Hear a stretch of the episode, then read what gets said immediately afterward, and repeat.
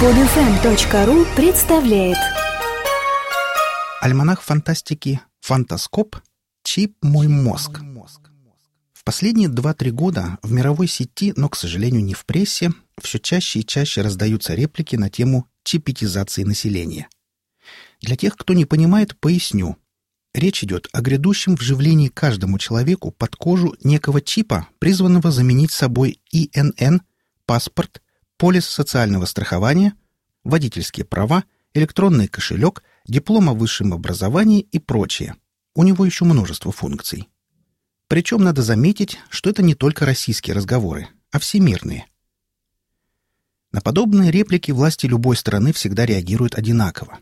Либо отмалчиваются, либо обвиняют говоривших в чрезмерной фантазии. Но на самом деле приказ о вживлении чипов в мозг российских граждан уже подписан еще три года назад. Речь идет о приказе Минпромэнерго номер 311 от 7 августа 2007 года об утверждении стратегии развития электронной промышленности России на период до 2025 года и приложенной к нему стратегии развития электронной промышленности России на период до 2025 года, в соответствии с которым в ближайшем будущем всем гражданам Российской Федерации должны быть вживлены электронные устройства многофункционального назначения. Как бы это ни казалось фантастичным. Но тогда этот факт остался совершенно незамеченным. Все это время граждан, обративших на это внимание, уверяли, что подобные предположения не более чем очередные кошмары и больное воображение психически больных людей. Это неудивительно. Даже когда вживление чипов будет идти полным ходом, госчиновники будут утверждать то же самое в силу занимаемой должности и банальной человеческой нечистоплотности. Однако есть официальный документ, и он говорит сам за себя – Внедрение нанотехнологий должно еще больше расширить глубину ее проникновения в повседневную жизнь населения. Должна быть обеспечена постоянная связь каждого индивидуума с глобальными информационно-управляющими сетями типа интернет. Наноэлектроника будет интегрироваться с биообъектами и обеспечивать непрерывный контроль за поддержанием их жизнедеятельности, улучшением качества жизни и таким образом сокращать социальные расходы государства. Широкое распространение получат встроенные беспроводные наноэлектронные устройства, обеспечивающие постоянный контакт человека с окружающей его интеллектуальной средой, получат распространение средства прямого беспроводного контакта мозга человека с окружающими его предметами, транспортными средствами и другими людьми. Тиражи такой продукции превысят миллиарды штук в год из-за ее повсеместного распространения. Отечественная промышленность должна быть готова к этому вызову, так как способность производить все компоненты сетевых систем будет означать установление фактического контроля над всеми их пользователями, что неприемлемо для многих стран с точки зрения сохранения их суверенитета. Аналогичной точки зрения придерживаются эксперты стран ЕС в связи с глобальной экспансией производителей электроники из стран Юго-Восточной Азии – и намерением США обеспечить себе постоянное технологическое лидерство в этой области. Поэтому в период с 2016 по 2025 год следует ожидать очередного усиления роли электроники в жизни общества и быть экономически готовыми к новому витку глобальной конкуренции стран на базе наноэлектронной технологии. Конец цитаты. Даже при беглом прочтении этого документа видно, что желание установления полного контроля над пользователями даже не скрывается. При этом российская власть, как, впрочем, и власти иных государств, наивно рассчитывают сохранить этот контроль над собственными гражданами в своих руках. Академик Петровской академии наук и искусств Валерий Филимонов, специалист в области биологической кибернетики и систем управления, вот так прокомментировал это начинание. Сегодня многие не имеют представления о том, что идет великая, глобальная информационная революция, которая действительно может привести к созданию на планете Земля новой формации, где применение высоких информационных технологий будет использоваться в политических целях, а на человеческое общество будут перенесены законы управления кибернетическими системами. Что сейчас происходит? В Санкт-Петербургском метро пенсионеры могут проходить по своим пенсионным картам с идентификационными номерами только через второй и третий турникеты – если человек идет через любой другой турникет, то его система не пропускает, раздается звонок, и дежурный говорит, куда ему положено пройти. Кроме того, в течение часа граждане льготных категорий имеют право пройти через электронное устройство только два раза. Если кто-то из них идет третий раз, его номер блокируется на компьютере, и этот владелец карты уже не имеет доступа к транспортному средству. Вот вам конкретный пример, как нужно управлять человеком. И поэтому, наверное, надо сначала сказать, что такое идентификационный номер, что такое автоматическая идентификация, что такое биометрическая идентификация. Это касается каждого из нас, потому что по планам далеко не добрых людей все человечество необходимо превратить в киборгов или в биороботов. И это не фантастика. Конец цитаты. Есть на то неопровержимые документы и факты. Например, существует Окинавская хартия глобального информационного общества, подписанная в 2000 году президентами стран Большой Восьмерки. В России имеется стратегия развития информационного общества. Есть и другие очень интересные документы. Один из них – заключение Европейской группы по этике в науке и новым технологиям, одобренное Еврокомиссией, то есть правительством Евросоюза где говорится о том, что каждому человеку очень полезно в ближайшее время будет вживить микрочип. Это микроэлектронное устройство имплантируется под кожу предплечья и будет служить одновременно всеми видами документов. Там очень много полей памяти, и медицинский полис, и водительские права, и удостоверение личности, и электронный кошелек.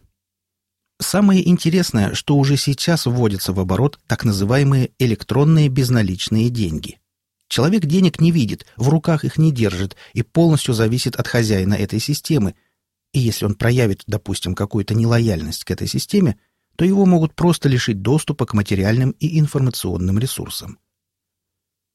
В стратегии развития электронной промышленности России на период развития до 2025 года, которая разрабатывалась и принималась в секретном режиме, а теперь опубликована, прямо человек уже называется не человеком, а биообъектом. И далее. Широкое распространение получат встроенные беспроводные наноэлектронные устройства, обеспечивающие постоянный контакт человека с окружающей его интеллектуальной средой. Получат распространение средства прямого, беспроводного контакта мозга человека с окружающими его предметами, транспортными средствами и другими людьми. Конец цитаты.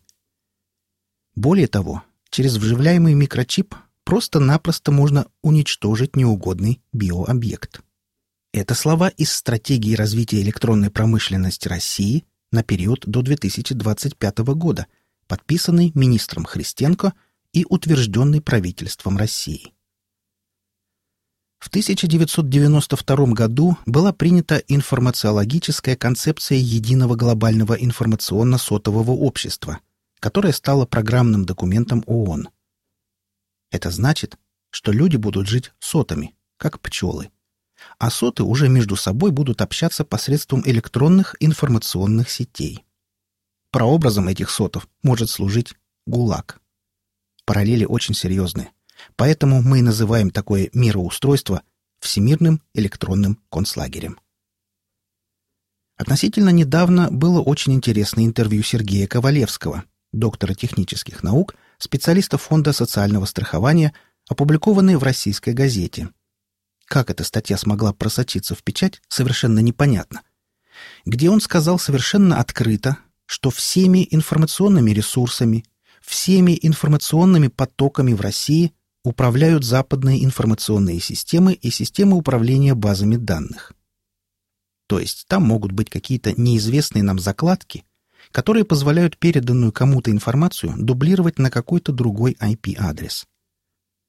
Он приводит в пример операцию «Буря в пустыне» во время Первой Иракской войны, когда в одну ночь отказали все системы противовоздушной обороны Ирака, и сотни тысяч человек погибли при налете американской авиации. Действительно, все находится под контролем западных систем. Ведь интернет принадлежит Пентагону. Хотя это предмет отдельного разговора, и мы к нему еще вернемся.